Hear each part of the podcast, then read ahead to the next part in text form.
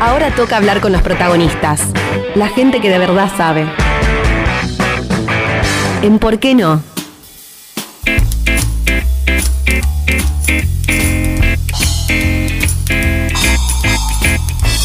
Bueno, y acá estamos, 19 y 36, comenzando este bloque querido para charlar con un artista del país.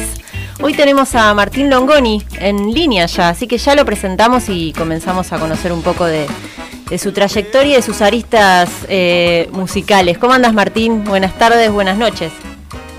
¿Cómo va? ¿Todo bien? Bien, todo muy bien. ¿Vos por allá? ¿Estás en, en Capital?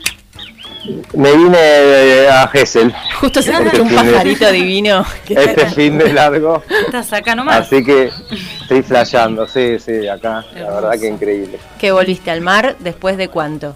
Porque viste que es un tema. un, año, un año. Claro, después de un año ver el horizonte, ¿qué se siente? Ahora charlamos de música, pero contame esto, que es fundamental. y te, baja un tondazo, ¿viste? Y sí. Creo que son las pocas cosas que, que me baja así que me hace descansar realmente. descansar. No querer llevar el celu, ¿viste? Claro, sí, totalmente, ¿viste? Eso es buenísimo. ¿Y qué onda con, se te activan también ideas en ese de bajar o entras en modo pausa en todo sentido? Depende, o sea, eh, depende que también cómo lo predispongo yo. Hay veces que cuando me voy de vacaciones me llevo la compu y, y me voy en plan tipo para aprovecho para componer o cosas así. Claro pero esta vez me vine así a cortar. Y sí, bueno, bien ahí. A cortar unos días. Qué bueno, qué bueno que estés por acá, por estos lados, y encima ya empezó el clima lindo. Em, sí. tocó un día increíble, y, justo vi que ahora el, domingo hay un festi de reggae, así que voy a ver si, si me pego una vuelta a escuchar unas bandas. Y sí, siempre eso está bueno. Eh, en modo artista, productor, en modo oyente, ¿no? En este caso espectador. Ya no importa, pero es como ir ahí a tirar unos pasos de una. Sí, sí, a full. Bueno, y venís de, mucho eh, trabajo, ¿no? Digo, más allá de que venimos de un, bueno, ya saliendo, pero de un año largo, pandémico. Eh, contábamos al principio del programa un poquito, habíamos mencionado algunas de las cositas de, lo que venís haciendo, que además de bajista, productor, eh, bueno, vos sos el que armó la banda La Fuerza Mayor, que obviamente vamos a estar hablando de eso y recién sonaba uno de los últimos temas eh, que se llama Por vos y por mí, con una marplatense también, ¿no? Rebeca Flores es artista marplatense.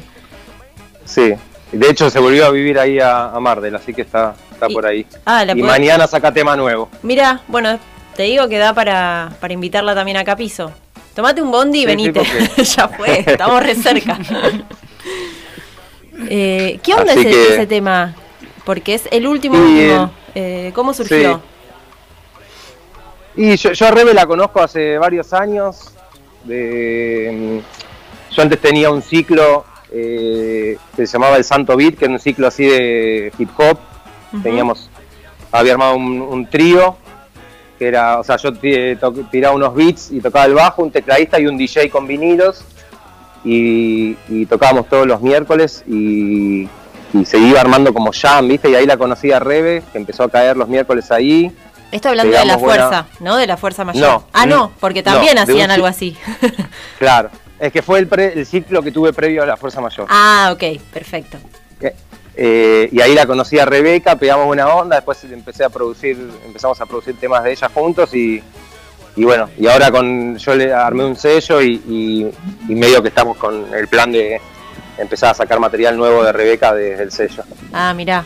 Y, ella después empezó a venir al ciclo de la fuerza y siempre que venía la rompía, viste, o sea, había una ahí como una unión de, de tanto de la sonoría de la fuerza con con la obra que tiene Rebe. Que... Está buenísimo, está buenísimo lo que hace. Ay, se nos fue. Sí. Se colgó con los pajaritos. Ahí está volviendo, ahí está reconectando. Estamos hablando con Martín Longoni, que es artista. Ahí se nos había ido, Martín, perdón. Eh, la última parte no se escuchó. No, no, tranquilo. Ah. Estamos relajados, cerca del mar. Nosotros también, no te preocupes. Hablábamos de, de, Rebeca. Me fui al wifi. Fue wifi, viste que decíamos. Nos relajábamos. Claro, Sí. Sí, sí. No, no, que, eh, que Rebe empezó a venir al ciclo de la fuerza y nada, tanto le- a- se empezó a armar una onda ahí de que, de que- que venía invitada al ciclo y la rompía y, y dijimos, che, hagamos un tema juntos y, y el tema yo lo... lo mm, Rebe, me acuerdo que mm, en la pandemia quedó varada en Córdoba Ah, mirá. y cuando terminas creo que se viene para... se no, perdón, al revés. Antes de irse a Córdoba, creo que dejamos las voces grabadas sobre una maqueta que yo tenía de la canción. Y, y después que ella quedó varada en Córdoba cuando cayó la cuarentena y toda esa movida. Claro.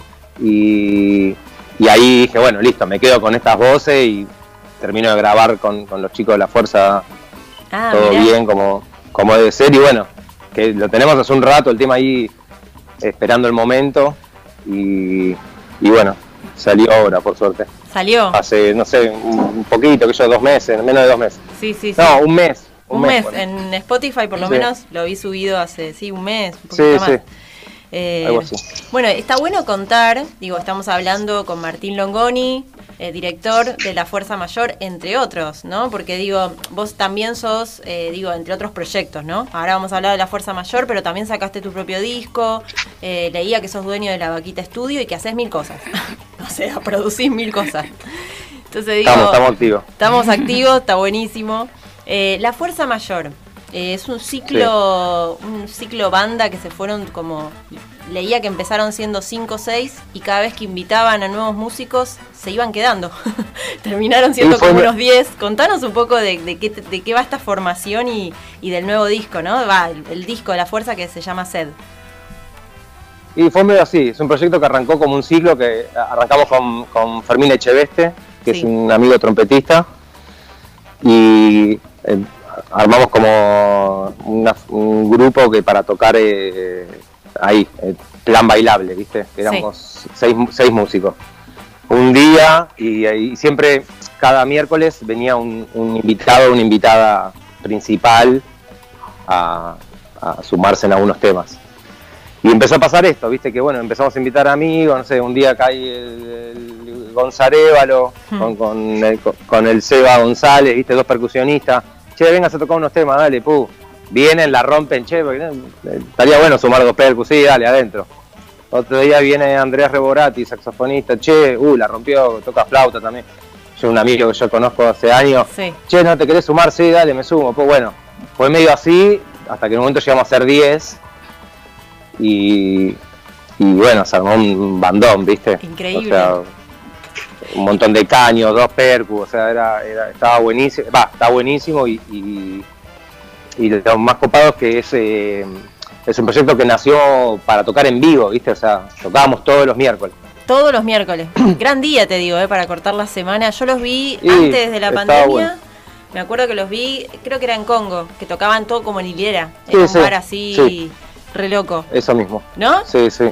Eh, Tocamos ahí al lado de la gente. al lado. también Sí, para, para nosotros era algo diferente porque, viste, la distancia del escenario es algo que, que comparado a tocar con una persona, o sea, ponele, en mi lugar que yo soy bajista, el bajista eternamente va al fondo, al lado del baterista. claro, sí. Eh, estar tocando y tener una persona o un montón de personas a menos de un metro bailándote al lado es una experiencia increíble, ¿viste? Sí.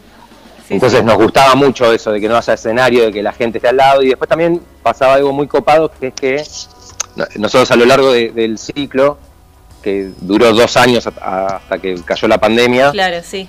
eh, tuvimos grandes invitados, no sé, o sea, vino desde Kevin Johansen, Aristimunio, Juanchi Valerón de Pericos, vino Alica, vino Paula Mafía, Sí, Martín. Buscaglia. O no, yo la vi a Barbie. Barbie- cuando- Barbie sí, vino, Cuando bueno, yo caí estaba Barbie.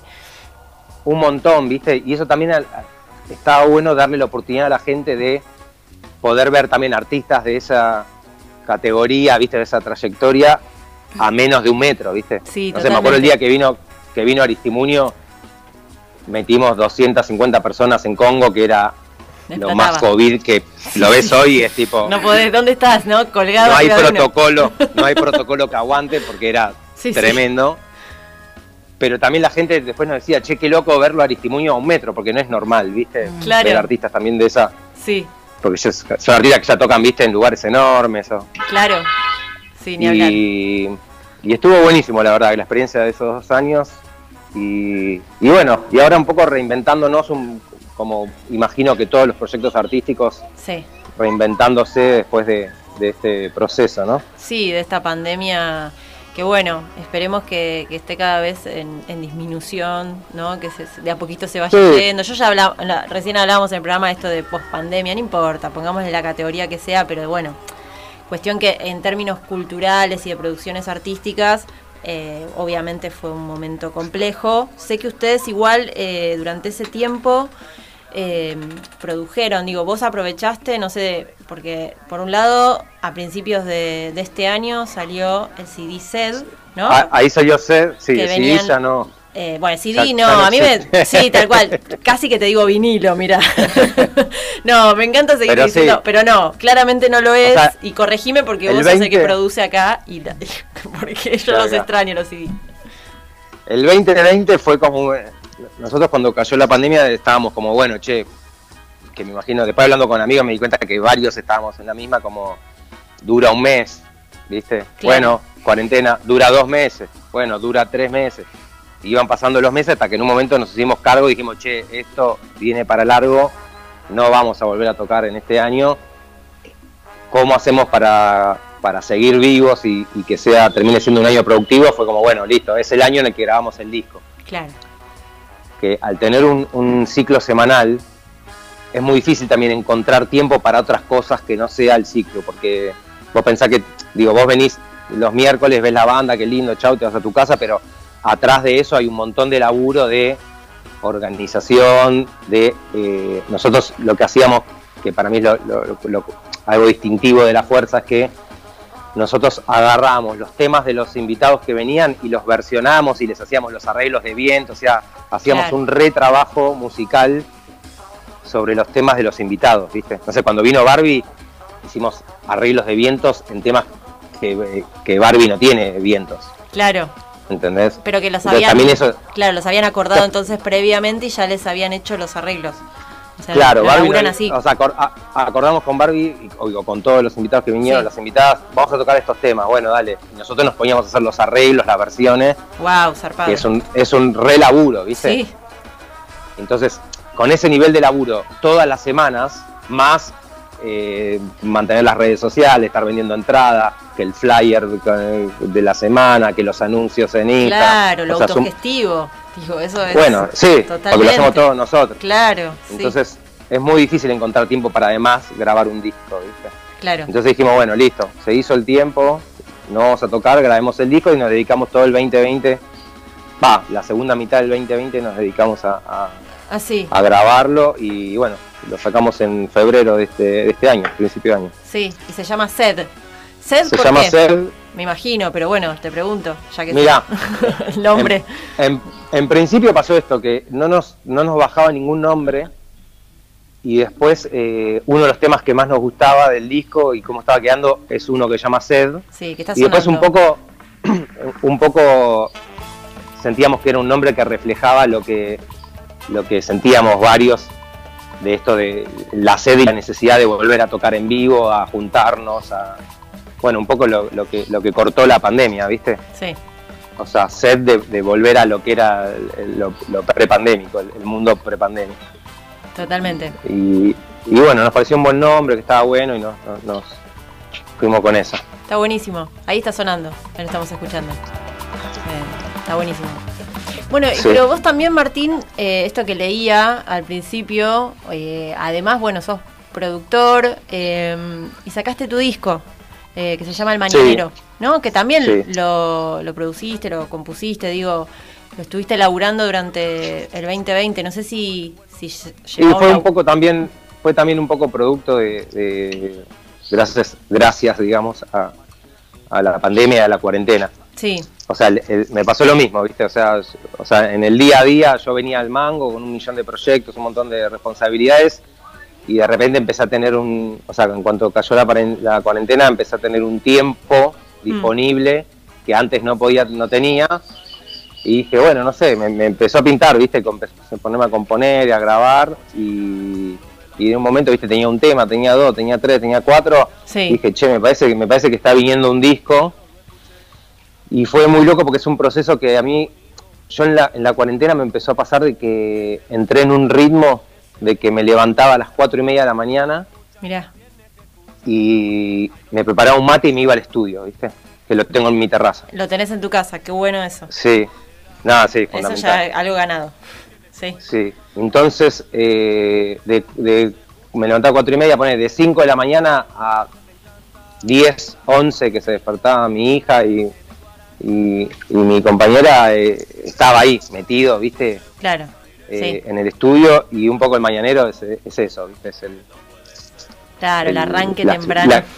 claro, la expresión de, de estar ahí a esas horas de la mañana eh, haciendo música, que, para mí fue un proceso eh, increíble, ¿viste? Flashé con la mañana. Yo soy de levantarme temprano, pero nunca a cuatro y media, ¿viste? No, tal cual. De hecho, antes de que amanezca, pues ni, en pleno verano. Era de noche. De hecho, una, una cosa... No, esto fue en otoño. Claro, ¿no? Es re de noche. Era re de noche y, y como yo soy de levantarme, yo siempre me levanto a las seis a las 12 ya quedo tumbado, ¿viste? Entonces yo no hago mucho laburo nocturno en el estudio. Entonces para mí era, fue algo también eh, interesante de reconocerme porque yo me levantaba, o sea, de 5 a 7 y media que amanecía en esa época, mm. tenía tres horas en las que estaba en un proceso creativo de noche. Claro. Aunque que no era la, noche, pero claro, era de noche, pero era la mañana. Pero para mí también eso era, era como medio, fue nuevo y de repente viste estar hasta re en una hace tres horas y de repente puff salía el sol y era un momento increíble y, bueno no sé estuvo buenísimo Qué bueno. Bueno, y también se puede escuchar. Hoy estuve escuchando y el mañanero, en Spotify. Eh, que también. en Spotify. Eh, mezclas géneros. Eh, también, además de escucharte, leía un poco de lo que habías publicado acerca de, de tu disco y esto de que cortás, pegás, grabás, sumás instrumentos, mezclas ritmos, armonías.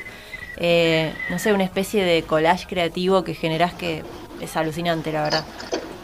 Eh, y sí, laburo, laburo mucho así. Me, Laburás muy así, ¿no? Claro. Y aparte, también soy medio creyente de que la creatividad es, medio un músculo. Va, medio no, para mí es un músculo. A ver cómo es eso. Entonces, me interesa. No, de que de que para mí, o sea, para, para crear hay que empezar a crear y a crear y a crear y a crear y con el tiempo vas desarrollando el músculo creativo y con el tiempo vas llegando en menos tiempo a, las cosas que te gustan y, y cada vez llegas a cosas que te gustan más, ¿viste?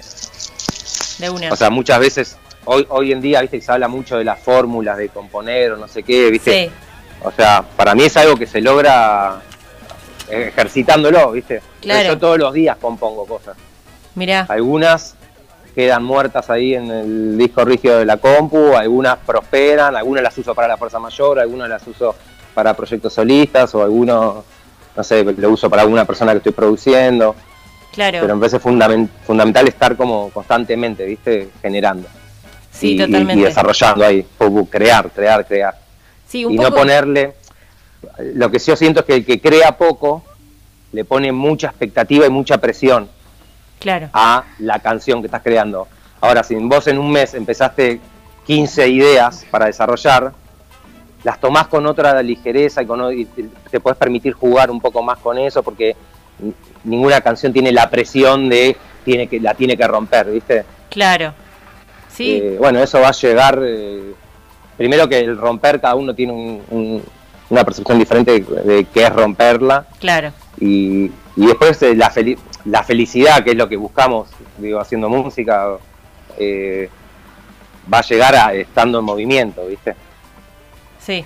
Y generando, así que... Sí, sí, re de acuerdo. Está buenísimo, ¿no? Y, un poco pensaba en esto, en general, los, las artistas, ¿no? Digo, del palo de la música, de las danzas, de las escrituras, de todas las áreas, es un poco esta es talento, sí, pero es laburo, es, es práctica, es estar ahí, ¿viste? si sos, querés ser escritor, es escribir, escribir, escribir y, así como en cada área y, que también...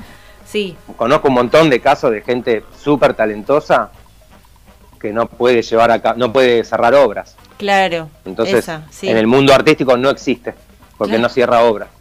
Y para mí son personas súper talentosas que incluso a mí me han marcado mm. eh, maneras de ver el arte y, caminos, ¿viste? Entonces, eh, es fundamental aprender a, hacer y también aprender a cerrar, ¿viste? Porque si no, no, no, existe. Claro, no está. O sea, una obra de arte que no está cerrada no existe. No. Existe en tu proceso, en tu taller, en tu estudio para vos, pero no, no existe eh, en el otro, que es donde supuestamente la obra se expande, ¿no? ¿Cuánto te juega a vos? No creo que mucho en contra, pero te pregunto, porque es algo que a veces hablo con distintos artistas eh, en el aire y fuera del aire, esta sensación de las redes sociales y de, estar comparándote todo el tiempo, ¿viste? Porque en las redes, obviamente, cada artista, cada banda te muestra lo mejor, ¿no? Todo lo que está haciendo, pero nadie te cuenta, che, no, esta canción me salió, no sé, como el orto 20 veces y recién la pegué, o no tenía una fecha en tres meses y. Digo, ¿cuánto te influye eh, a la hora de, llamémoslo, autoestima, ego, no sé, lo que sea, que todo artista tiene y está bien en algún punto, ¿no? Sí. no, a mí. en contra no? O sea, no me juega en contra en, en, ese sentido, porque yo a las redes le trato de dar como una dirección, ¿viste? Ah, bien. O sea, obvio que me encantaría tener un millón de seguidores y que publique algo y que lo escuchen un millón de personas, porque eso después significa que gané lo que me paga Spotify por reproducción por un millón. Claro. Entonces eso después me, me permite genera hacer mucho más música, estar más tranquilo, poder comprarme instrumento, equipo, bueno, lo que sea.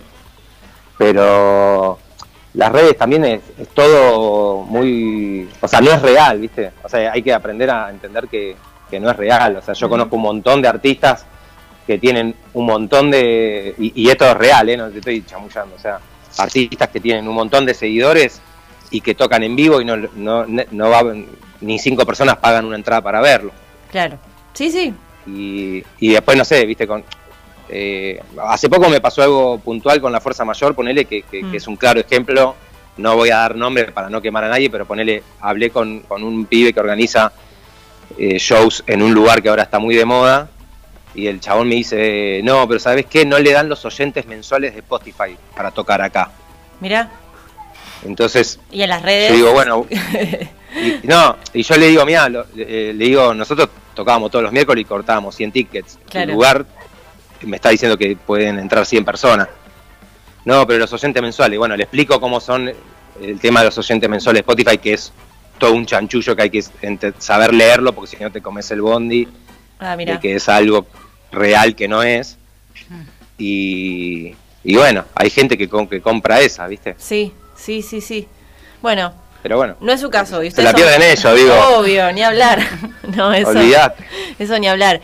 Sí, eh, qué bueno, bueno, ya casi que se nos va el tiempo y tenemos ganas de pasar otra canción más antes de poder cerrar este bloque. Pero quería preguntarte, ¿qué onda qué es beatmaker? Eh, porque es otra de las cosas que vos también sos o haces, o es una de las áreas de, de tu laburo, digamos. Y, me parece que está bueno también conocer un poco como uno sabe que es el músico, el productor, y quizás algo más específico que no, no sé, no te El beatmaker, el beatmaker o el beatmaking es, es como una persona que se dedica a hacer instrumentales. Ah, ok. O sea, que está muy vinculado al, término productor. Hoy, mucho, hoy muchas veces ponerle voz a agarrarse y decir, no, tal persona o tal tema producido por tal, para mí, para mí y para mucha gente hay una diferencia entre lo que es un productor y lo que es un beatmaking, un beatmaker, perdón. Pero básicamente el beatmaker lo que hace es instrumentales, que ah, después arriba, o sea, arriba, no sé, cualquier artista, vos agarrás, no sé, qué sé yo, eh, no sé, Nati Peluso, ¿entendés? Agarra y dice, bueno, che, quiero, voy a laburar con tal productor que hace beats o con tal productor que vamos a elegir beats de distintos beatmakers, en donde yo después voy a componer mi letra y mi melodía arriba de esos beats. Claro, bien. Sí, sí, sí como bases armadas, pero son sí, básicamente Es que, que, son canciones, solo que no tienen ni, ni letra ni melodía. Ah, ok. Bien. pero que hay todo un mundo y un circuito de eso. De hecho, hay, hay, hay mucha gente que, que, en, en distintas plataformas que, se usan para eso, venden beats, ¿viste? Claro, no, por eso digo, yo, es un mundo que no conozco, pero está buenísimo saberlo, digo que, existe. Son cosas, son, son cosas que vienen muy en, su origen del palo del hip hop, ¿viste? Ah, mirá, pero, pero hoy en día, como la mayoría de la música ya, lo, que es, lo que hoy nombramos como música urbana, deriva un poco del hip hop en, su manera de ser creada, y hoy en día cuando hablamos de pop, la realidad es que estamos hablando de, música urbana. Claro. Porque ya eh, eh, la música urbana se comió eh, un montón de otros géneros. Mm. hay un montón de, artistas que laburan de esa manera, ¿viste? Hay artistas que, ponele, a mí me pasa produciendo, ¿viste? Sí. Vos venís con tu canción o me decís, che, quiero grabar mi canción o quiero grabar un EP. Entonces venís con tu guitarra, me mostrás la canción y, y no sé, me imagino que suene medio así. Entonces empezamos a laburarla para llevarla a la sonoridad que vos querés. Eso es un tipo de artista. Hay otro tipo de artistas, que son un montón, que eh, me dicen, che, loco, quiero un beat, eh, o, que te vienen a buscar porque me encantó tal tema tuyo, me gustaría hacer algo medio esta onda, entonces te piden que vos le compongas un beat para que ellos después puedan escribir una letra, una melodía arriba, ah. o directamente te dicen, che, quiero un, me gustaría un beat medio como tal tema de tal artista. Entonces vos compones algo en esa, con esa referencia y ellos después le meten su melodía y su letra y sale como un tema de ellos. Mirá qué bueno. ¿Y de qué artistas así como para ahora ya empezar a, a empezar a buscar, que hayas estado laburando el último tiempo desde este lugar? yo tengo, tengo una playlist en Spotify. Ah, la voy a buscar. Que, que se llama Longoni al Beat. Ahí va. Que, que son todos mis o sea, todos no, son, es una selección de, esto que mismo que estamos hablando. Bien. De temas que los beats los compuse yo a pedido de gente que, que me contrató para hacerlo y que, y que bueno, y que salieron temas después de eso. Sí, sí, sí, buenísimo. Y que es bastante variado y está, no sé, siempre que la escucho me copa, ¿viste? Está muy buena.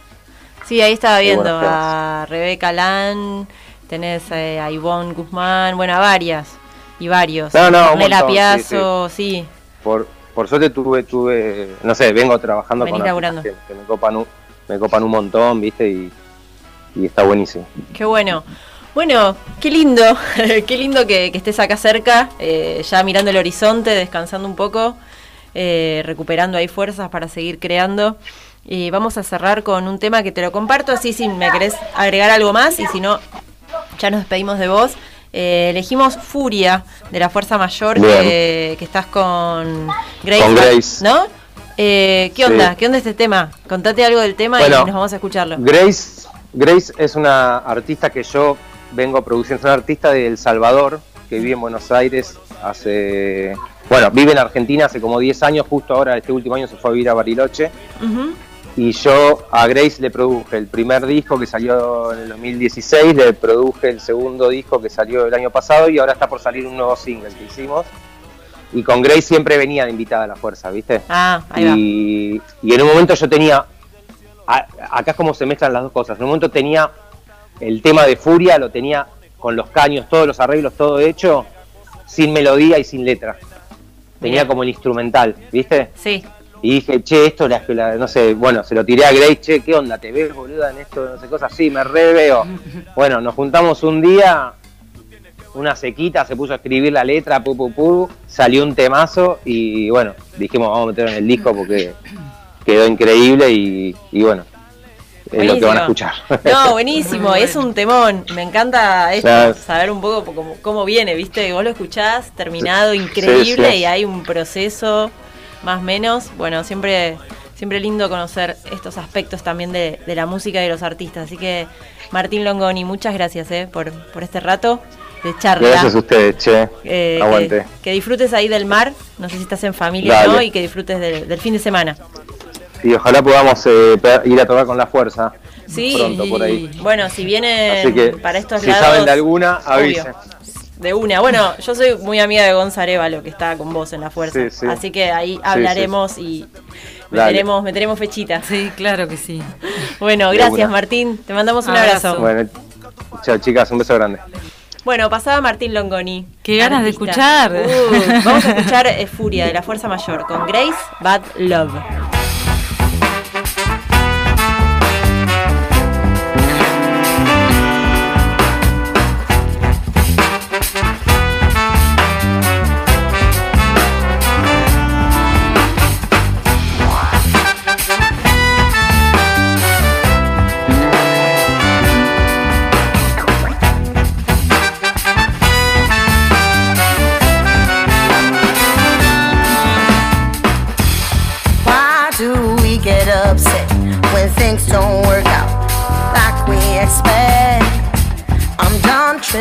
I'm.